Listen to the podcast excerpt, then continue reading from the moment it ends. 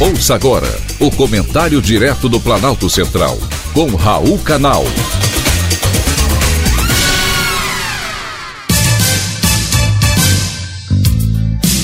Queridos ouvintes e atentos escutantes, assunto de hoje: privatização dos Correios.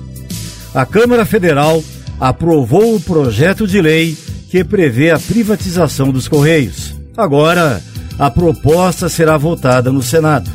O assunto é polêmico, porque o projeto prevê a venda de 100% da estatal, que passará a se chamar Correios do Brasil, mantendo obrigações relativas à prestação dos serviços, como abrangência em todo o território nacional e tarifas acessíveis.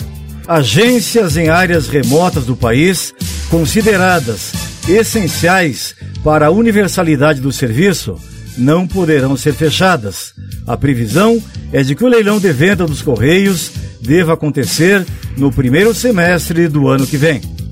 A empresa que adquirir os Correios terá durante pelo menos cinco anos o monopólio absoluto dos serviços postais, como cartas, telegramas e outras correspondências. No aspecto postal, a privatização dos Correios funcionará apenas como uma concessão pública. Os contrários à privatização alegam que o governo vai entregar à iniciativa privada um mercado bilionário de e-commerce e que as agências e postos dos Correios constituem a principal infraestrutura federal para as políticas públicas e negam que os Correios deem prejuízo. O governo, por seu turno, alega que a estatal é ineficiente. Além de prejuízos, são comuns as greves. Há muitos privilégios para o alto escalão, além de um histórico de infeliz corrupção. Os usuários reclamam do serviço, ruim e caro.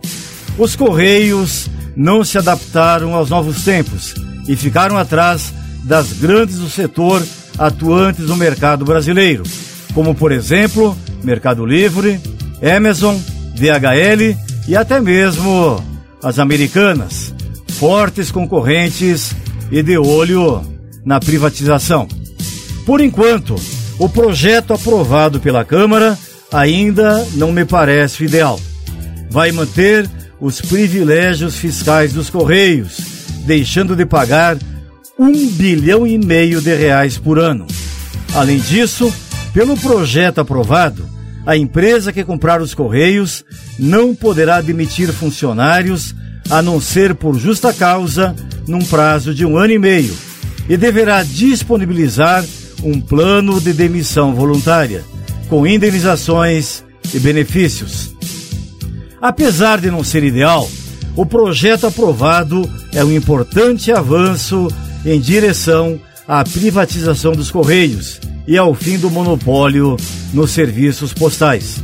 Esperamos que alguns pontos do projeto, ainda em discussão, sejam corrigidos no Senado para que o modelo de privatização seja aprimorado, beneficiando ainda mais nós, os contribuintes, os verdadeiros donos do dinheiro e aqueles que arcam com todo o prejuízo.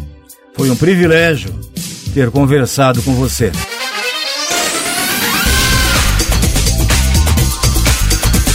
Acabamos de apresentar o Comentário Direto do Planalto Central, com Raul Canal.